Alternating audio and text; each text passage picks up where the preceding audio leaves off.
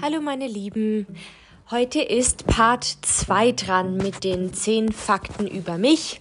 Es tut mir leid nochmal, ähm, es ist ein bisschen anders gelaufen. Ich ähm, hatte die Podcast-Folge auch einmal anders vorhergesehen und ähm, die schon fertig gemacht, die zehn Fakten und dann ist mir aber was eingefallen, was mich gestört hat und ähm, diesen Fakt habe ich jetzt absichtlich rausgelassen und ähm, jetzt werde ich euch die nächsten Fakten erzählen, also Fakt ähm, Fakt, Fakt 3 bis Fakt 9, weil es ist dann daher nur, also was heißt nur, nur neun Fakten, ein Fakt weniger über mich. Ähm, genau, ich hoffe, ihr freut euch über Part 2 und ähm, lasst uns gleich starten, rein in die Folge gehen und zwar Fakt Nummer 3. Ich war schon alleine bisher in sieben Ländern bzw.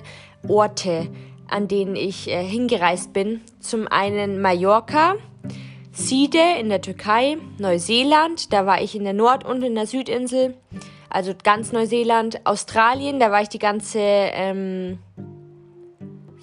Süd- bis Westküste, Singapur, Malaga und Teneriffa letztes Jahr. Genau, also ich habe schon ziemlich viele verschiedene Urlaube alleine gehabt. Ähm, ehrlich gesagt, ähm, die meisten, ich glaube, da war ich jeweils Single.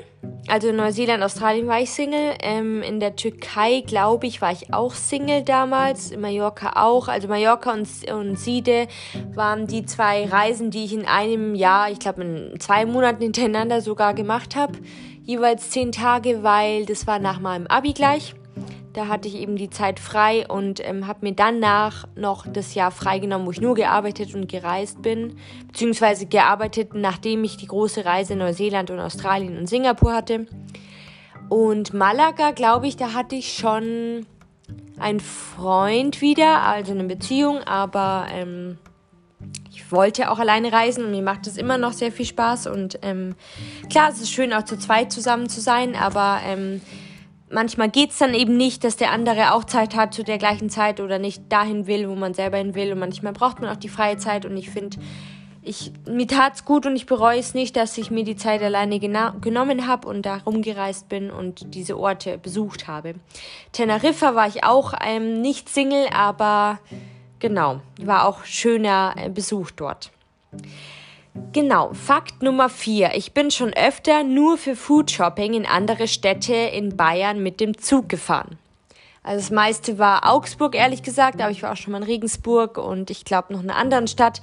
Fällt mir jetzt gerade aber nicht mehr ein, ähm, ehrlich gesagt. Aber das waren wirklich Ausflüge, wofür ich extra die ja, das Bayern-Ticket gekauft habe und die Zeit ähm, mir freigenommen habe, beziehungsweise ich hatte dann meistens eh frei in den Tagen, aber ich habe es geplant und ähm, vorbereitet und es hat mir echt so viel Spaß gemacht und es war halt richtig Food-Shopping. Ähm, nur, nur dahin zu fahren, um in Cafés, in Bäckereien, in Supermärkten, in Ständen, in einfach schöne Sachen zu ähm, zu ergattern, leckere Sachen, neue Sachen, die man nicht in, in ja, die ich nicht in München habe oder die ich nicht so kenne. Und ähm, es hat mir immer sehr viel Spaß gemacht und ehrlich gesagt habe ich das dieses Jahr auch schon gemacht. Also ich glaube, ich werde es noch nicht ganz lassen können und ich muss sagen, ich will mir das auch gönnen. Dafür arbeite ich auch unter anderem, beziehungsweise einfach, ähm, ich kann es mir leisten, kann ich schönerweise, glücklicherweise sagen. Und ich mache das auch echt nicht so oft, also nicht jeden Monat jetzt, sondern vielleicht drei, vier Mal im Jahr. Aber ähm, das dann schon ähm, ausgesucht und explizit an dem Tag. Und ähm, ich liebe das und mir macht das einfach Spaß. Ich mag das einfach gern. Ich freue mich da wie ein kleines Kind. Fakt Nummer 5. Ich kann es gar nicht haben, wenn irgendetwas das letzte von einem Produkt oder von einer Sache ist. Das nehme ich dann meistens nicht. Zum Beispiel im Supermarkt, da hatte ich erst neulich, ähm, habe ich echt nach einer Pflaumenpackung gesucht. Ich esse nämlich gerne ähm, für meine Verdauung auch Trockenpflaumen, echt ein Tipp. Ähm, als Ballaststoff ist echt super. Also ich vertrage die voll gut und äh, mir hilft es echt für die Verdauung, dass die Verdauung auch in Schwung kommt.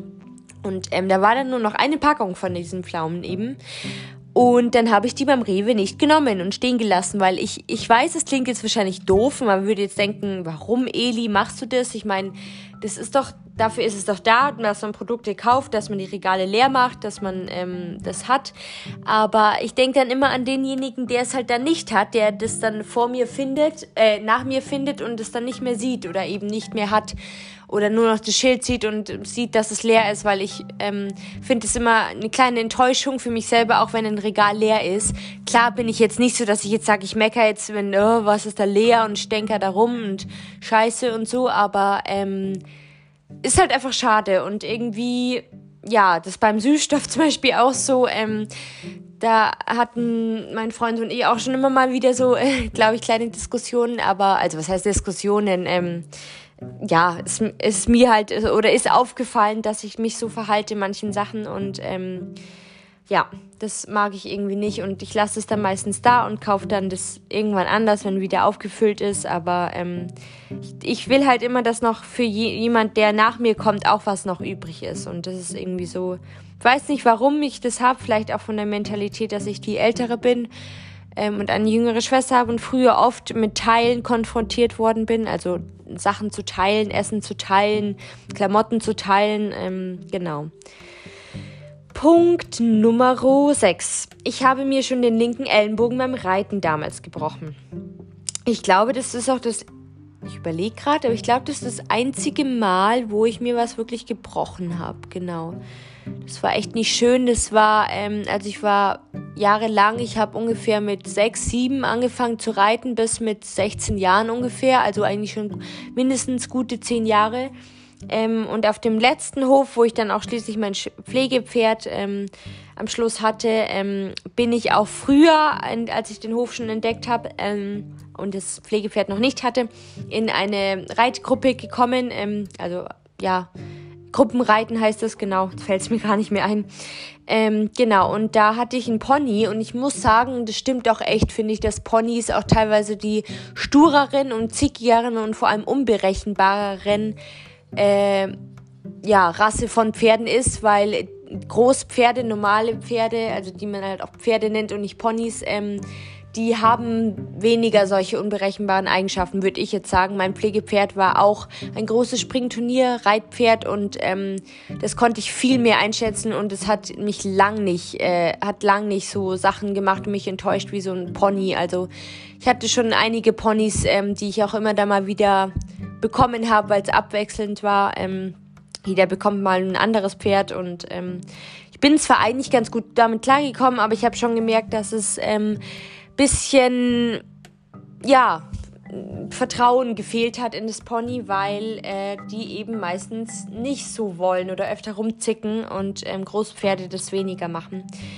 Ähm, das habe ich an eigener Hand erleben dürfen und ähm, wie gesagt, ich bin dann mit dem einen Pony bin ich losgeritten, ähm, wollte in die Galopp äh, gehen, bin dann auch schon galoppiert und dann ist das Pferd, das Pony, Entschuldigung, einfach stehen geblieben, mittendrin nach einer Runde galoppieren und hat eine Vollbremsung eingelegt und da bin ich natürlich voll rübergeflogen über den ähm, Widerrist, genau, und über den Kopf von dem Pony und ähm, habe mich versucht abzurollen. Da bin dann natürlich auch über die Hände zu den Ellenbogen rübergerollt, also vom Helm rübergerollt und dann an die Hände und die Ellenbogen abgestützt und da war halt der linke da nicht mehr so ganz stabil. Das war nicht mehr sehr angenehm.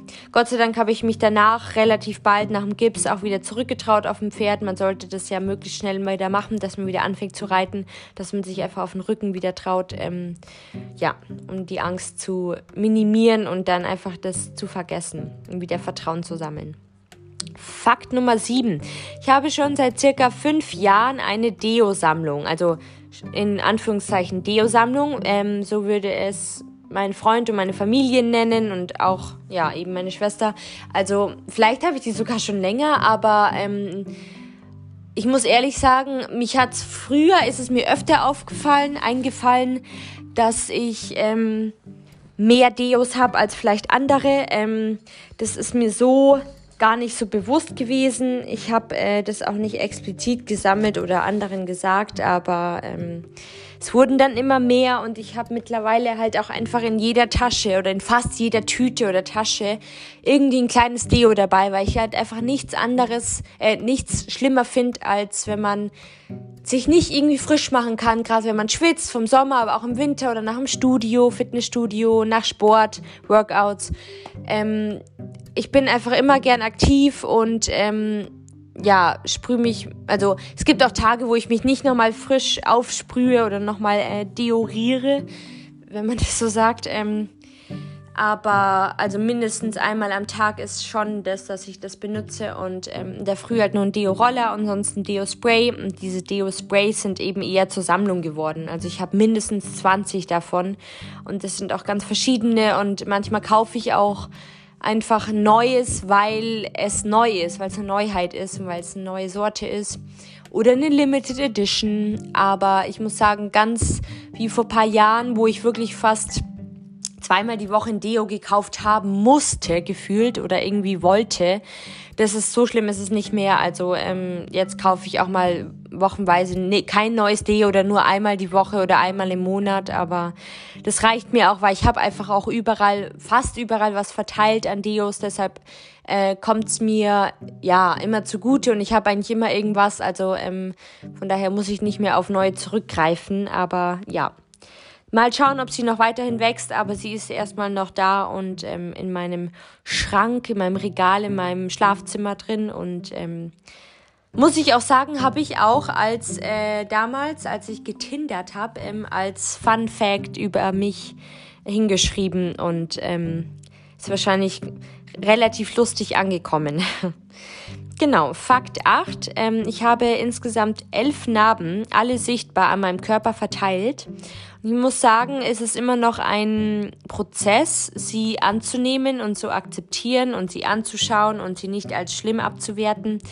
Aber ich bin, habe sie mittlerweile relativ gut angenommen, weil ich damit mir sage, dass sie ein Teil von mir sind. Sie gehören zu mir. Jeder jede Narbe hat eine Geschichte zu sagen, zu erzählen und ähm, genau.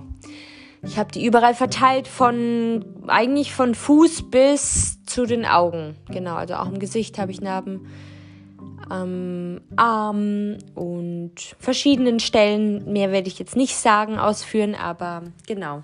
Ist auch so ein Fakt, dass man, glaube ich, gar nicht äh, so realisieren würde oder wahrnehmen würde, dass ich so viele verteilte Narben habe, aber naja, ich bin ein Mensch und ähm, habe meine Erfahrungen getragen und ähm, gemacht und ähm, Geschichten zu erzählen, mein Körper und ähm, so ist es eben. Fakt Nummer 9 und der letzte Fakt. Ich überlege mir schon länger, ein kleines Tattoo zu machen. Also das habe ich schon immer mal wieder Leuten erzählt oder meiner Schwester, die hat schon mehrere Tattoos. Aber ähm, ja, ich habe mal ein, ein bestimmtes Wort längere Zeit sehr interessant gefunden für ein Tattoo. Wenn, dann würde ich ein kleines machen, ähm, vielleicht am Arm oder am Handgelenk unten. Ähm, muss ich noch schauen, ob ich das mache. Ähm, ich finde es irgendwie schön, weil es für mich auch was äh, bedeuten würde. Es bedeutet was, dass wenn ich es mache, ähm, das eine Bedeutung hat, dass es auch Sinn macht und ähm, erzählt eine kleine Geschichte von mir über mich und war ein Abschnitt in meinem Leben, ähm, der mich sehr geprägt hat und ähm, ich überlege noch, ob ich das mache und ich bin immer wieder mal mehr, mal weniger dran, das ja so zu überlegen, aber ich habe es noch nie ganz so festgemacht, dass ich jetzt sage, ich mache das jetzt, aber ähm, genau, mal schauen.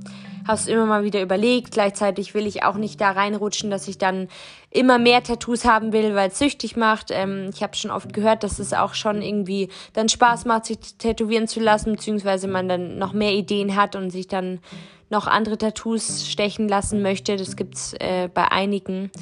Und ich will ehrlich gesagt nicht, dass es mir so ergeht, weil ich äh, schon noch immer wieder Shootings habe und ja nebenbei schon länger Model und das ehrlich gesagt noch nicht ganz aufgeben möchte und das schon länger mache und ähm, genau, also von daher mal schauen, wie das äh, sich ja ergeben wird oder auch nicht, wie es den Lauf nimmt. Ähm, genau, das waren meine äh, 10 bzw. 9 Facts about me. Äh, ich hoffe, es hat euch Spaß gemacht, mir zuzuhören. Ich würde mich echt wahnsinnig freuen, wenn ihr mir einen Kommentar hinterlässt auf iTunes über den Podcast Es ist okay. Ähm, wenn ihr den da eingebt, findet ihr ihn ja auf, äh, auch glaube ich, auf Deezer, auf Google Podcast, auf Spotify und auf iTunes.